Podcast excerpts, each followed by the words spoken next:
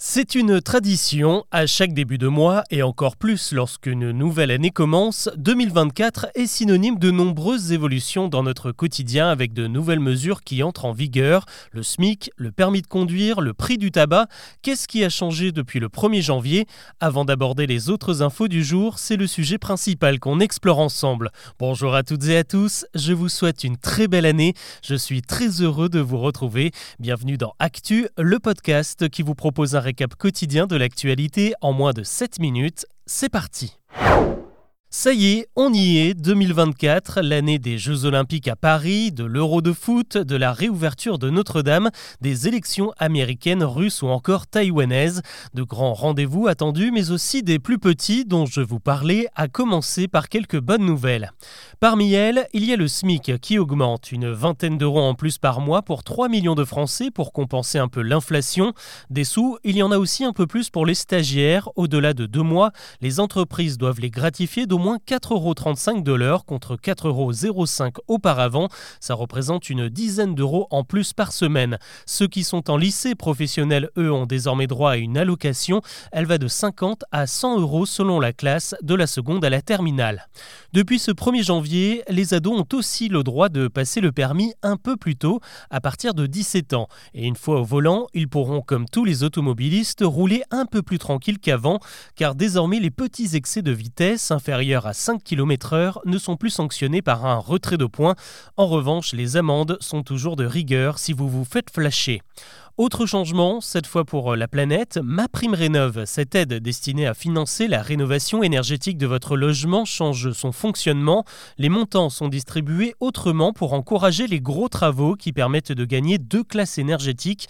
Exemple, pour un chantier de 60 000 euros, vous pouvez avoir droit à 10 000 euros de plus que l'an dernier et ne payer que 13 000 euros de votre poche. Les aides pour les pompes à chaleur grimpent également de 1 000 euros.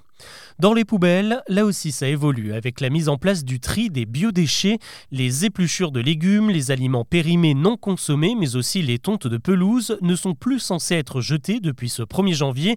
Ils doivent être compostés ou au moins collectés par votre commune, mais dans les faits c'est assez compliqué. Je vous propose d'en reparler plus largement dans l'épisode de demain. Enfin, deux dernières choses avec la hausse du prix du tabac. Elle n'est pas décidée par le gouvernement. Cette fois, ce sont les fabricants qui répercutent l'inflation.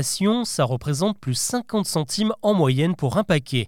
Dans les supermarchés, là, pas de mauvaise surprise. C'est le Nutri-Score qui revoit ses critères en 2024. Ils sont plus sévères qu'auparavant sur les sucres et les graisses. Certains produits comme les céréales Chocapic, par exemple, vont voir leurs notes se dégrader.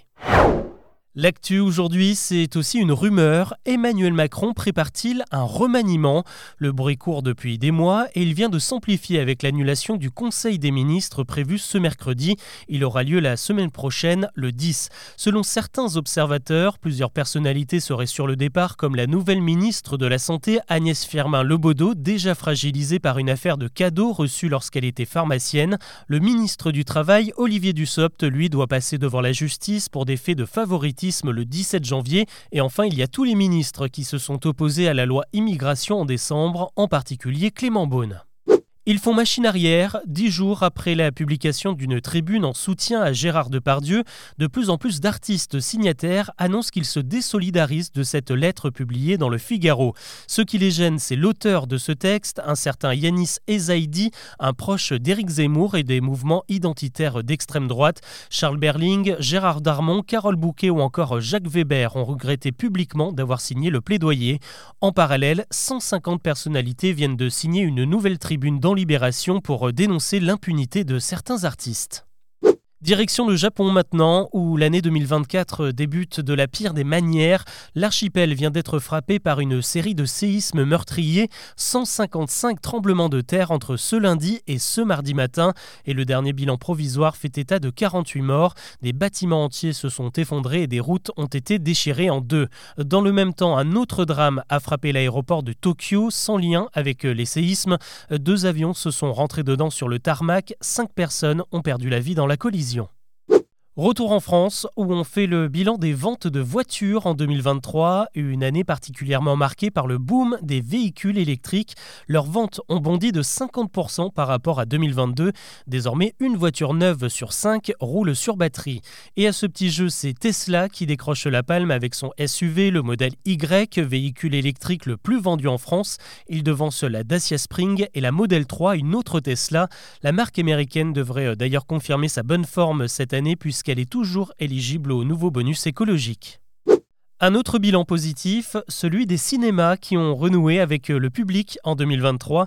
Euh, selon les chiffres du CNC publiés par France Info, 181 millions d'entrées ont été vendues l'an dernier. C'est 19% de plus qu'en 2022. Les salles ont pu compter sur quelques locomotives comme le dernier Astérix, le film d'animation Super Mario Bros ou encore Avatar 2 sorti en fin d'année dernière et qui a continué de cartonner en 2023. Un mot de sport avec euh, la reprise du tennis. Après quelques semaines de repos, la compétition a repris en Australie avec le tournoi de Brisbane, déjà marqué par deux retours, celui de Rafael Nadal et de l'ex numéro 1 chez les femmes, Naomi Osaka. L'Espagnol, absent des terrains depuis un an, s'est imposé assez facilement face à Dominique Thiem en 2-7. Naomi Osaka, la japonaise, a elle aussi emporté son premier match après un an de pause. On termine avec euh, l'info insolite de ce nouvel an. En Croatie, une mère a donné naissance à deux jumelles le soir du 31, sauf qu'au final, eh bien, les deux sœurs ne sont pas nées la même année. La première a vu le jour à 23h59 et la seconde à minuit 1, autrement dit le 1er janvier 2024. Reste à espérer que l'administration croate sera plus souple qu'en France, car chez nous, cette situation aurait pu décaler l'entrée à l'école des deux jumelles, la date butoir étant généralement fixée le 1er janvier. Voilà ce que je vous propose de retenir de l'actu aujourd'hui. Je vous souhaite encore une fois une très belle année 2024 et comme d'hab, on se retrouve demain pour un nouveau récap.